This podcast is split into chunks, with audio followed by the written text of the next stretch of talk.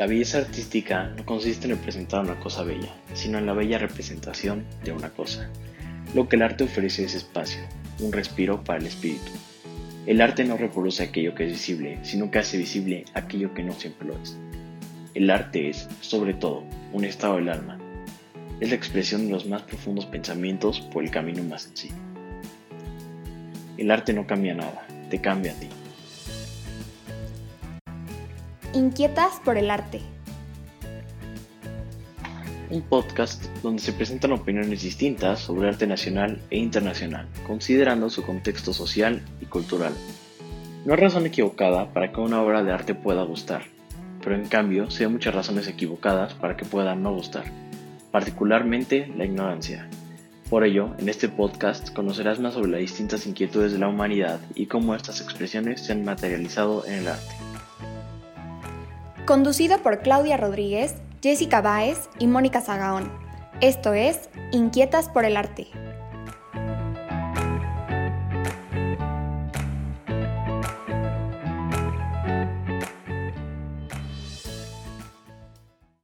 Saludos a todo nuestro queridísimo auditorio. Me da muchísimo gusto saludarlos. Soy Claudia Rodríguez, transmitiendo para Inquietas por el Arte, con mis compañeras Jessica Báez y Mónica Zagaón. Un saludo, chicas, ¿cómo han estado? Pues nos encontramos tratando un tema por demás innovador y queremos compartir con ustedes este giro que está tomando el arte digital. Y para ello, pues hemos invitado a un querido amigo que ya está incursionando en este ámbito. Ustedes saben que es un NFT. Si lo han escuchado y tienen curiosidad o si no tienen la menor idea de lo que es, este programa es para ustedes, porque aquí vamos a platicar de todo esto.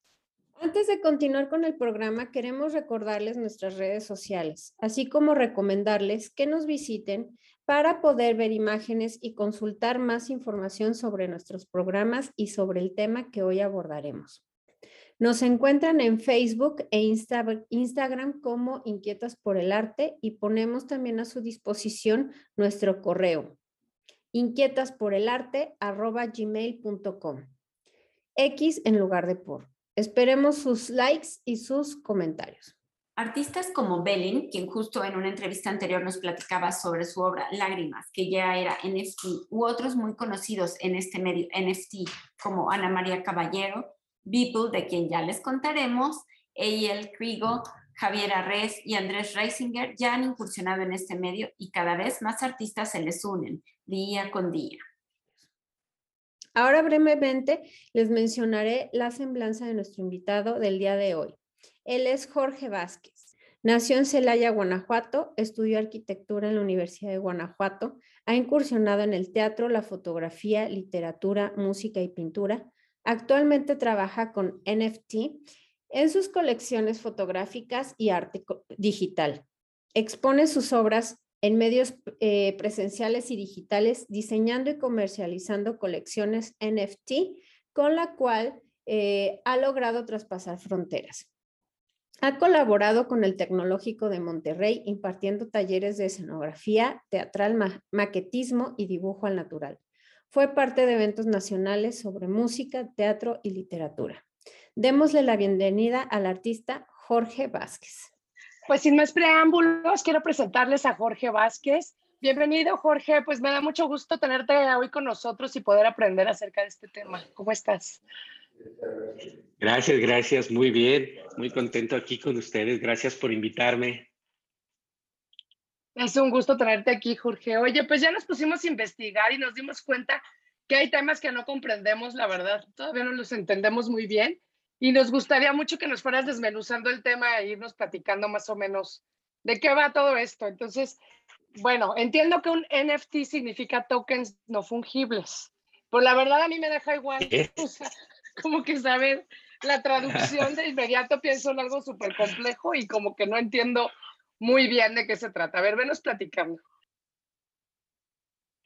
Claro, mira, es, no está tan complicado un token no fungible o un NFT es un archivo que no puede ser modificado. Es un objeto único.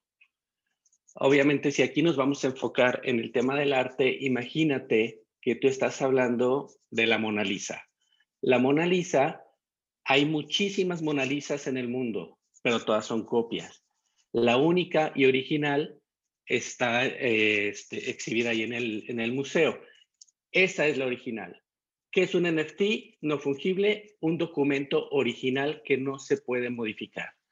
Si yo tengo un documento de arte en NFT, cualquiera puede agarrar un copy-paste, puede agarrar y hacer una impresión de pantalla y tener ese objeto y dice, yo soy dueño del NFT.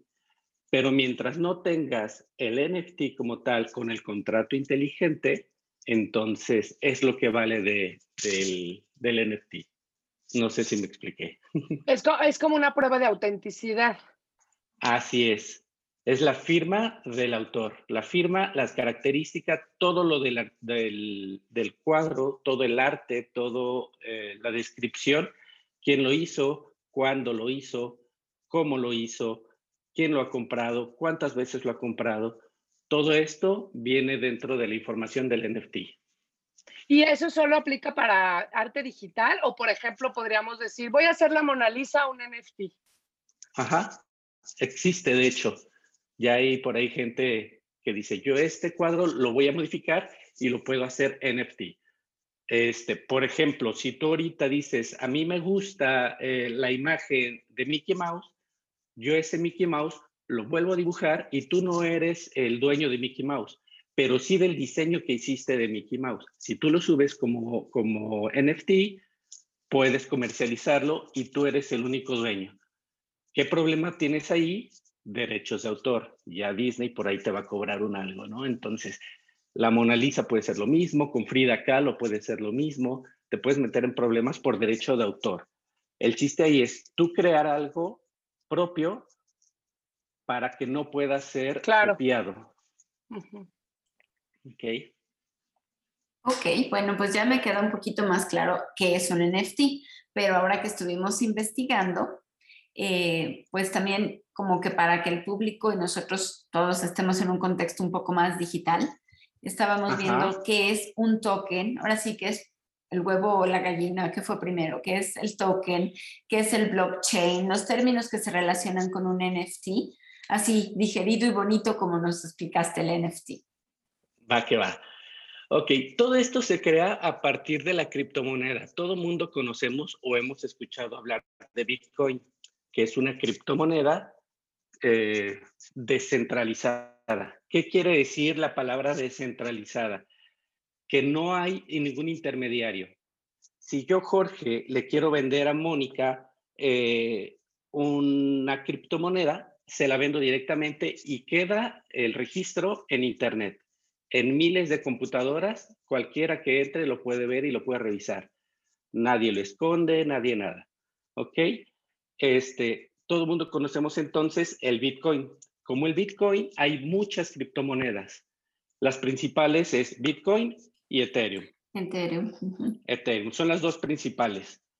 Ethereum empezó a crear, eh, a meterse al mundo de, con las criptomonedas de los NFT, estos NFT, ¿cómo los iban a comercializar? Por medio de criptomonedas. ¿Cómo lo vas a comprar? Necesitas una famosa wallet. ¿Qué es una wallet? Wallet es una cartera, es un monedero digital donde tú vas a guardar tus monedas o tus criptomonedas y tus NFTs, todos tus archivos digitales, activos digitales, los vas a guardar en esa wallet. Este, para poder hacer tú el cambio de criptomoneda a pesos mexicanos, por ejemplo, ahí es donde necesitas una blockchain. ¿Qué es una blockchain? Es un banco, como si fuera un banco digital, donde tú puedes hacer ese, ese cambio de divisas, de criptomoneda a, dinero real, dinero físico, digámoslo así, ¿no? Es la, blockchain. Este. Entonces, a ver, voy a, voy a ir paso a pasito. Empiezas con un token que es el, precio, digamos, o es el valor que le otorgan a una obra. El token es un objeto como tal. El valor siempre es en, criptomoneda. Puede ser ah, en Bitcoin, en Ethereum. ¿Va que va? Ok. Tú vas a tener, yo quiero comprar un NFT, entonces me tengo que meter a una, este, se me fue el un segundito, a una marketplace. Una marketplace es una tienda en donde están expuestos todos los NFT. Vas a entrar, te creas una cuenta para poder entrar en esa, eh, para poder comercializar, necesitas este, una wallet. Creas tu wallet con toda tu seguridad, entonces ya puedes empezar a comercializar.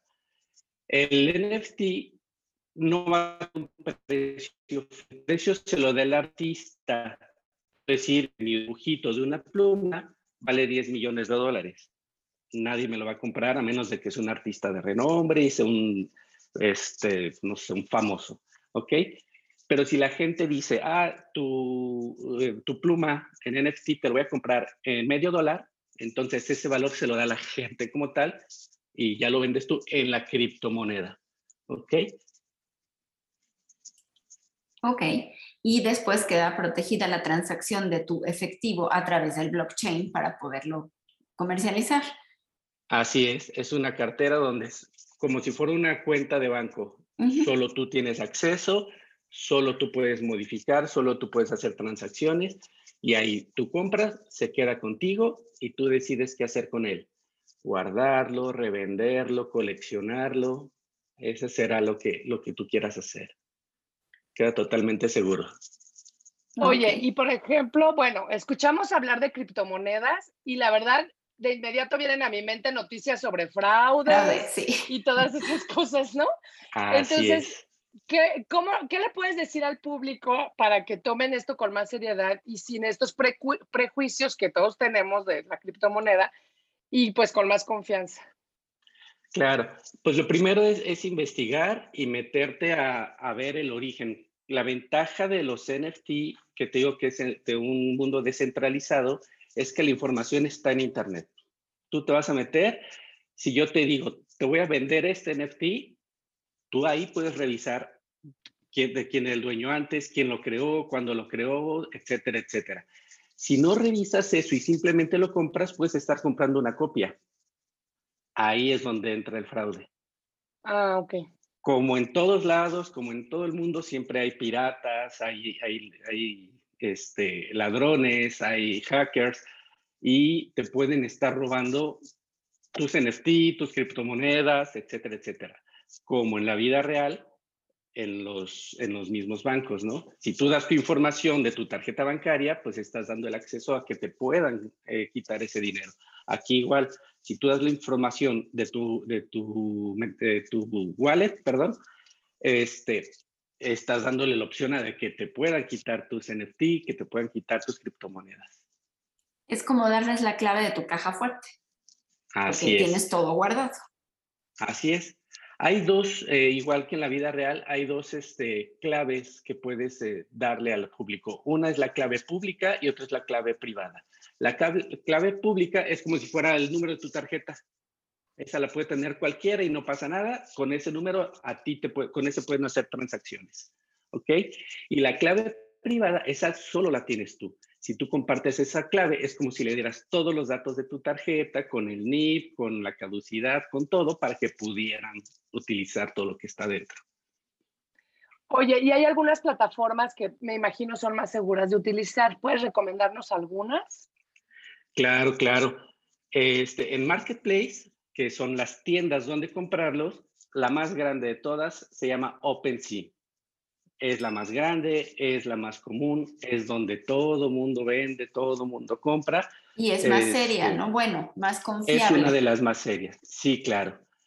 Sí, claro, está esa, está eh, una que se llama Foundation. Foundation está más dedicada al arte. Foundation es precisamente una fundación donde tú llegas y solo puedes entrar a comercializar arte. No puede llegar cualquier hijo de vecino ahí a decir, yo creo algo y lo vendo. Ya es algo más certificado. Depende de lo que vas a vender, depende de lo que vas a comprar. Hay varias marketplaces. Entonces, yo recomiendo este, OpenSea, si van a empezar y si quieren empezar a, a meterse a este mundo, es la más confiable. En OpenSea trabaja principalmente con la cartera o la wallet de MetaMask.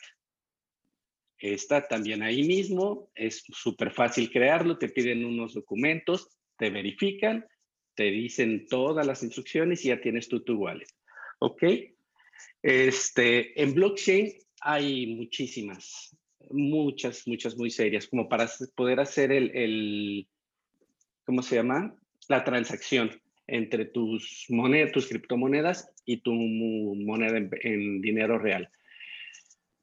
Está Bitso, están, híjole, hay muchísimas de estas. Estas sí sería meternos a investigar para ver cuáles son las más seguras de acuerdo a lo que tú vayas a, crear, ¿no?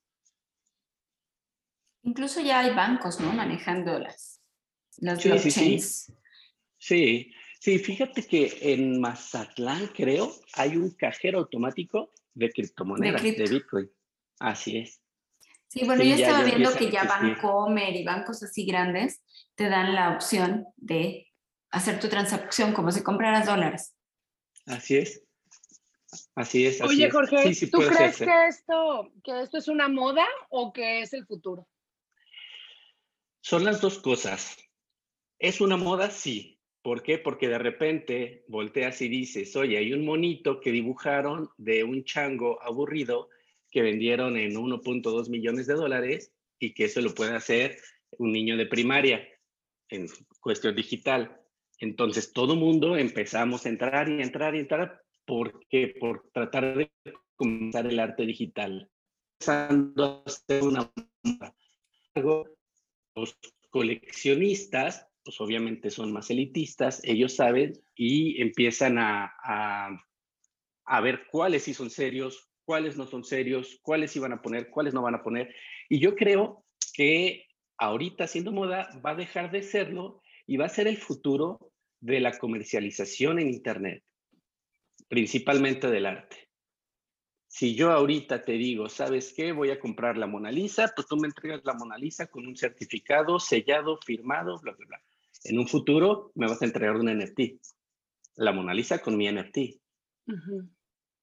Sí, se va a ir digitalizando todo, aún el arte que ya existe, ¿no? Y que ya se valora y que ya se conocen todos sus datos, pero de quién es, pues va a ser a través de la blockchain, ¿no? Así es. Que ya sepas hasta dónde llegó, quién es el último dueño, cuánto pagó. Y bueno, yo creo que esa parte es interesante para protección del artista, como platicábamos la otra vez con Belin, ¿no? Así es. Sí, sí, claro, tanto para la protección del artista como del comprador. Sí, del inversionista. Así es.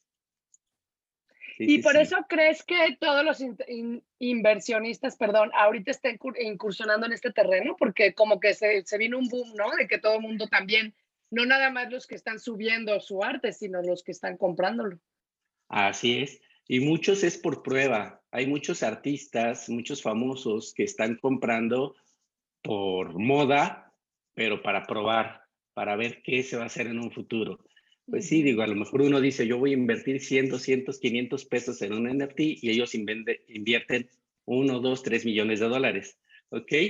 Entonces, eso llama más la atención. Si a mí me dicen, oye, es que Leonel Messi acaba de comprar un NFT en 1.2 millones de dólares, ¿a, ¿a quién se lo compró? el que lo vendió, pues cuánto está ganando. Entonces empieza la moda y, y, el boom general. Sí, a mí me llama la atención y aquí se los voy a contar como, como historieta. Tengo un hijo de 17 años que tiene varios amigos que están en ese rollo, que están chiquitos, pero ya empezaron a invertir mil, tres mil, cinco mil de sus ahorros porque tienen la idea de que en el futuro esa caricatura, porque por lo general ellos compran caricaturas, cosas relacionadas con videojuegos, ¿sí? Así es. Lo van a poder vender al doble, ¿no? Entonces andan bien picados en ese rollo. Sí, eh, y tiene eh, mucha amplitud esto de los NFT. En este caso que dices que son caricaturas de algún juego, hay NFT que solo son imágenes y hay otros NFT que puedes utilizar dentro del juego. Si yo, Jorge Vázquez, ahorita creo un arma para un juego, se la vendo al juego, entonces es un arma única que los niños o los chicos que, utilizan el juego lo van a comprar. Van a comprar y alguien lo va a revender y va a empezar a subir de valor o lo voy a guardar porque en un futuro va a valer muchísimo más. Entonces, es exactamente lo mismo que hay ahorita, nada más que en manera digital. Sí, pero me parece simpático porque es como vivir en un videojuego, ¿no? De alguna manera. Así es, justo así. Nike el día de hoy o ayer, creo, acaba de hacer una colección de tenis de NFT para videojuegos. Entonces. Sí, pues compran los skins y compran los zapatos y compran las armas y luego los guardan y luego los cambian. Entonces es algo parecido, ¿no? O cuando construyen con Minecraft y que tienen una casa y el lago y pues es pura fantasía para mí, pero pues para ellos con, a través de un blockchain pues va a poder ser una propiedad, ¿no? Claro, claro. Un NFT sí, para algunos es un juego, para otros es un negocio, para otros es un estudio. Hay universidades ya dentro del, del metaverso este, que están generando educación y dando certificados de que es válido. Y tú estuviste estudiando en un metaverso en, dentro de un juego, tal cual. Y vamos es como a estar en una realidad virtual, ¿no? Sí, vamos a salir de una universidad de, de un juego. Así es, así es, totalmente válido. Te vuela la cabeza en estos temas, ¿no? Y más, bueno, a mi generación, que todavía no siento que estamos tan viejitos, pero, pero que de todos modos sientes como que, ay, esto está muy raro.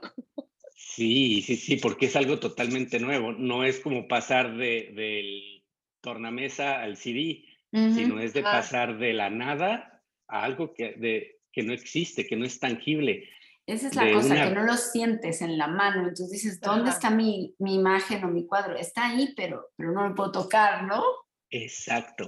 Y sigue siendo tuyo y tiene su valor, pero es digital, está en Internet, está en el mundo del Internet, en el metaverso.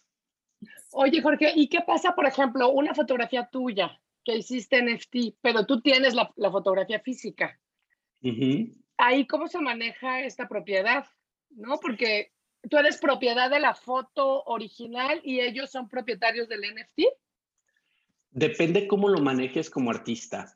Hay artistas que, por ejemplo, en esta fotografía, yo llego, tomo la fotografía y la subo como NFT. Alguien me compra mi NFT y es dueño de ese archivo digital, pero la fotografía digital original que está en mi computadora, pues esa es mía, ¿ok? Sin embargo, eh, si tú dentro de tu NFT, dentro de las características, pones en el momento que a mí me compren el NFT, les hago la copia o la impresión original, firmada, sellada, bla, bla, y se envía para que tengas ambos, que tengas el físico y el digital. Entonces, depende mucho del, del artista, cómo lo quiera manejar.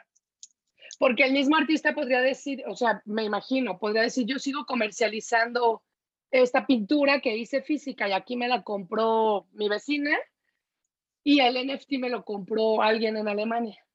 Así es. ¿Y se vale? Sí, no es lo mejor porque estás, eh, eh, un NFT es algo que no se puede duplicar, entonces tú lo estás duplicando como artista, entonces tú mismo ya estás fallando en... A la originalidad, ajá, sí.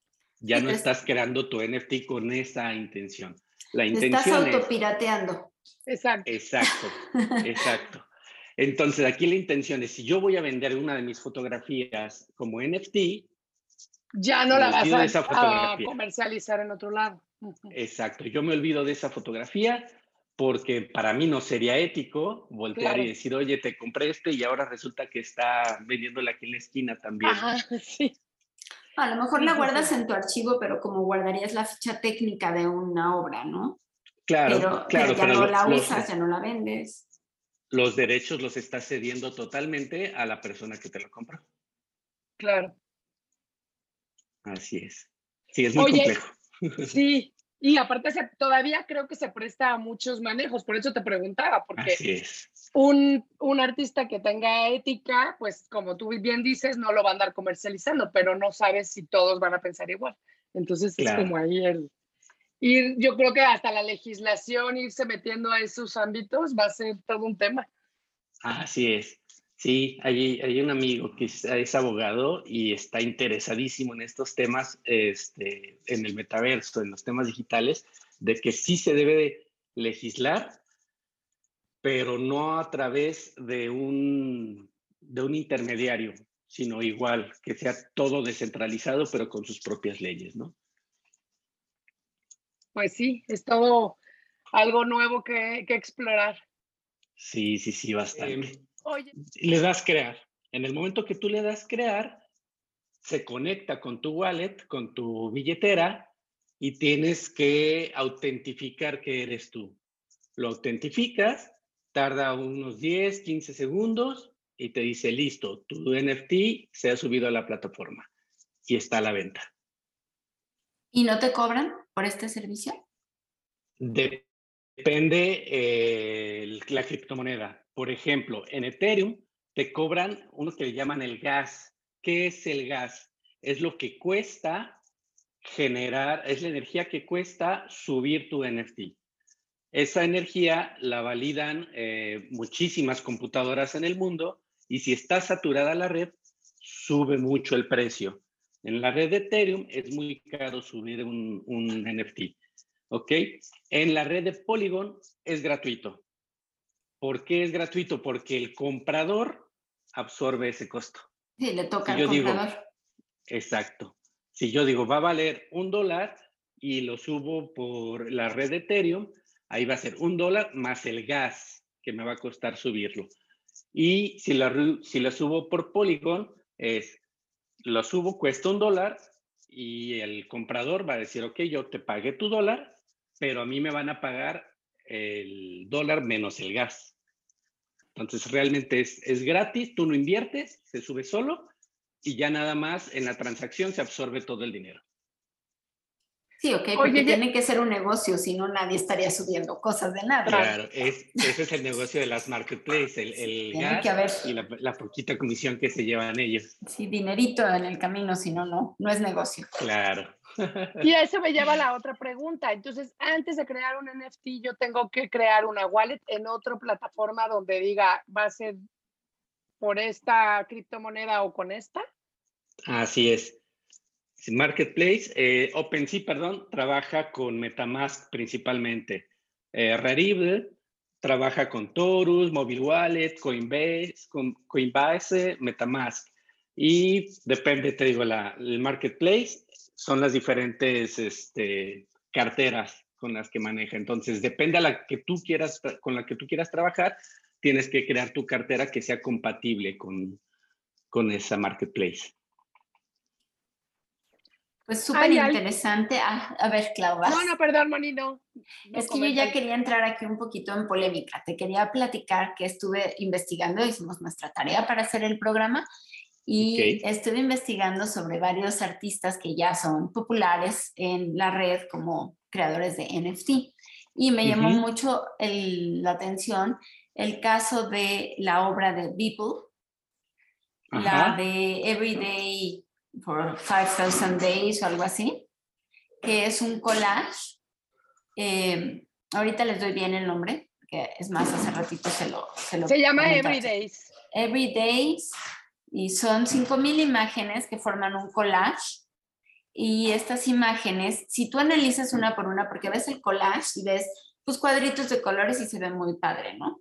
Pero si tú te pones a analizar cuadrito por cuadrito, es una imagen digital que fue creando cada día este, este autor vivo durante 5.000 días, por eso es como la imagen diaria, como yo lo siento un poco como la caricatura del periódico, ¿no? Que cada día hiciste una y van con muchos temas políticos, pero pues el artículo que yo estuve viendo y las imágenes que luego me puse a investigar, pues son súper misóginas, racistas, muy groseras, muy grotescas incluso, y lo que más me llama la atención es que los inversionistas que acabaron pagando 69 millones de dólares en una subasta de Christie's por esto, fueron dos hindús que la compraron a través de sus personalidades virtuales, de sus personajes, digamos. Así es.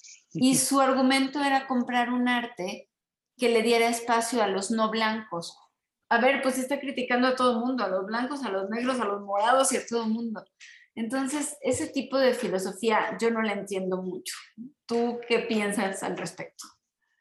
Pues yo creo que como todo el arte, ya sea físico, ya sea digital, es muy, es muy superlativo y es, depende de los ojos que lo vea. Si alguien dice, para mí es arte ir contra el sistema, se va a pagar un dineral por ese arte que se crea contra el sistema.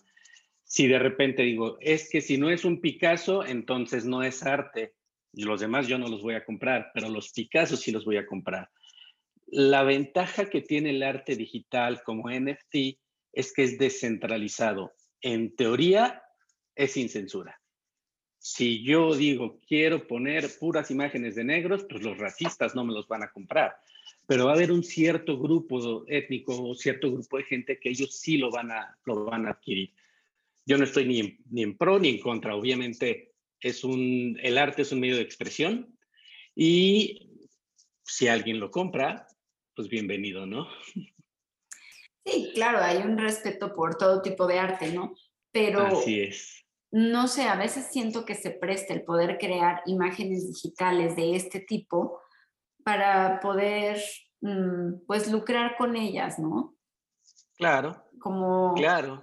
Sin un mensaje tan claro, porque finalmente esto es una recopilación, bueno, desde mi punto de vista, de, sí, cierta crítica, pero sin ton ni son, ¿no? Igual te estás comiendo a Hillary Clinton que a Trump, que a los negros, a los blancos, a las mujeres, es sumamente sexista. Entonces, no sé, como que entiendo el punto y sí, claro que hay libertad creativa, pero se me hace que pagar 69 millones de dólares por eso es así como, o una especulación bárbara, porque ¿qué más le podrás ganar a eso? Claro. Y además que son la- imágenes que no todas son de él, ¿no? O sea, son imágenes que se fue agarrando, ¿no? Sí, es la que Pues- tenía de día con día. Sí, fue lo que él estuvo trabajando durante los últimos 13 años de este, de este cuate. Y pues finalmente a alguien le gustó su trabajo y pues lo compra. Yo sí soy de la idea de que si vas a hacer arte, pues vas a hacer algo que ayude, que exprese, que sirva, no que, no que dañe. Sí, que lleve un Bueno, mensaje, ¿no? Pero- Y es Así que se es. presta esto a que no todo lo que se suba sea arte, ¿no? O sea, no porque esté en la red significa que sea arte. Claro, claro, y se han vendido muchos NFT carísimos que precisamente no son arte, son imágenes creadas a través de una computadora, ni siquiera por un ser humano. Es a través es de la computadora y está a la venta, y a lo mejor alguien dice que es un arte. Yo en uno de mis ejercicios de, mi, de mis NFT hice un, pues una obra hecha por computadora donde tú a la máquina le dices Picasso, eh, Van Gogh, verde, perro. Te crea una imagen y esa imagen yo la subí como NFT. Si se vende bien, si no se vende, no está bien. Para mí es arte, no. Para mí es un ejercicio Un digital. juego. Ujú. Así es. Es como lo hacen en, lo- en los teléfonos, ¿no? O sea, mis hijas luego lo hacen es. así, juntan una foto de las tres amigas y le ponen azul, flores y no sé qué, y sale una como mancha medio padre que tiene pedacitos de cada quien y la usan de portada del teléfono, ¿no? Claro, Sí. claro. Digo, a lo mejor ahorita para nosotros no es arte. Quizá en un futuro la gente diga, oye, mira, los artistas del pasado hicieron estos Sí, sí, dibujitos sí. y wow. Para mí ahorita no es arte. Oye, platícanos más de tu arte. Ahora sí, vamos a entrar en materia contigo, Jorge Vázquez. ¿Qué lo- ¿Qué hace? ¿Qué haces? Para mi arte. ok. Dentro del medio digital tengo tres tipos de arte. Uno es la fotografía. Yo empecé fotografiando cosas que a mí me gustan. Eh, con un grupo de amigos me dijeron, oye, tus fotos están bien, súbelas a la red. Las subí a Instagram, me empezó a gustar, empecé a tener seguidores, a la gente le empezó a gustar y después me metí al mundo de los NFT. Dije, ¿por qué no? Si ya tengo las fotografías, pues las subo como NFT. Entonces tengo Claro. una colección de 50 fotografías este, en NFT. Son fotografías que yo he tomado en viajes, en mi día a día, que me han gustado, no tienen un tema en específico. Esa es una. Otro, te digo, como te comentaba, fue eh, digital eh, por medio de programas como Shop, como Illustrator, este, fui creando una serie de 499 búhos, porque yo dije, en NFT está la moda de los Bored Ape, de los este, CryptoPunks, yo creo el mío, entonces puse 499 Crazy Owls, este, unos búhos locos por ahí. Y es otra de las cosas que, que he subido. Sin embargo, no estoy 100% orgulloso de ese en específico. De mis fotografías, sí. Y la otra, este, pinto. Entonces, mis cuadros eh, aún no los he subido como NFT, pero sí pienso subirlos. Y dentro del el NFT sí pienso hacer lo que platicábamos hace rato. Si me compras el NFT de este cuadro, te lo mando físicamente. Entonces, en, sí, para que tengan todo el... así es. Entonces, en el arte que hago son esos, es el arte digital, la pintura y la fotografía. Jorge, y dinos en qué redes sociales y en dónde pueden ver las cosas que haces. Platícanos. Estoy principalmente en Instagram, en Instagram porque es donde más, donde mejor se puede mostrar por ahí el trabajo. Entonces ahí es donde, donde lo manejo. Instagram y Jorge Vázquez, ¿verdad? Así te buscan. Así es. Es, ¿quieres ahorita? Te lo paso. Sí, pásanos bien la dirección y también la vamos a publicar en nuestras redes y pues mientras aprovecho para hacer comercial de nuestras redes. sí, también búsquenos como Inquietas por el Arte en Instagram y en Facebook y tenemos nuestro correo que es inquietasporelarte.gmail.com con X en lugar de por donde esperamos sus comentarios, sus likes y también nosotros publicamos fotografías, imágenes y más información de nuestros invitados y ahí van a encontrar escrita la dirección de Instagram de Jorge también. Claro, la dirección de, de la fotografía es jorge.vázquez-photography en Instagram. La dirección de la pintura es jorge-vázquez.art, art. Y el de los, eh, el arte digital es Crazy Owls, Crazy Owls, perdón, NFT, Crazy Owls NFT. También en Instagram. también en Instagram, ahí es donde los tengo. Muy bien, para también publicarlos en las redes sociales para que lo vean y puedan seguir las, las imágenes que está subiendo Jorge y pues lo sigan también en las redes. Sí, sí, sí, para que por ahí le den like a mis fotos. ah, pues nos dio muchísimo gusto saludarte, Jorge, y que nos hayas abierto la mente en este mundo del metaverso, como tú le dices. Y pues aquí tienes tu casa cuando quieras para seguir platicando de todo esto del arte. Nos dio muchísimas muchísimo gusto gracias. Muchísimas gracias. Y yo espero que por aquí a la gente, más que abrirle a la mente, las haya enredado un poquito para que se metan ellos mismos a investigar, a ver qué es, cómo es, y, y se vayan metiendo a este mundo que es muy, muy interesante. Y le perdamos el miedo, ¿no? Porque siempre lo nuevo nos da mucho miedo. Ya te pediré que me ayudes a subir mis pinturas, Jorge. Con todo gusto. Sí, pues está padrísimo. Te agradecemos mucho, mucho que nos hayas acompañado, aclarado y sobre todo explicado de una manera muy amena y compartido también sobre tu trabajo. No hablamos exhaustivamente de él. Ojalá después tengamos oportunidad de hacerlo, porque yo creo que hay mucho, mucho tela de donde cortar. Sí, sí, sí. Y pues creo que por el momento vamos a tener que ir despidiendo el programa, despidiéndonos de Jorge. Y pues esto fue Inquietos por el arte. gracias. Bye bye. Muchas gracias. Hasta luego. Hasta luego.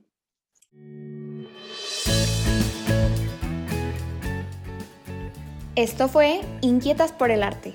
Sintonízanos en nuestra próxima emisión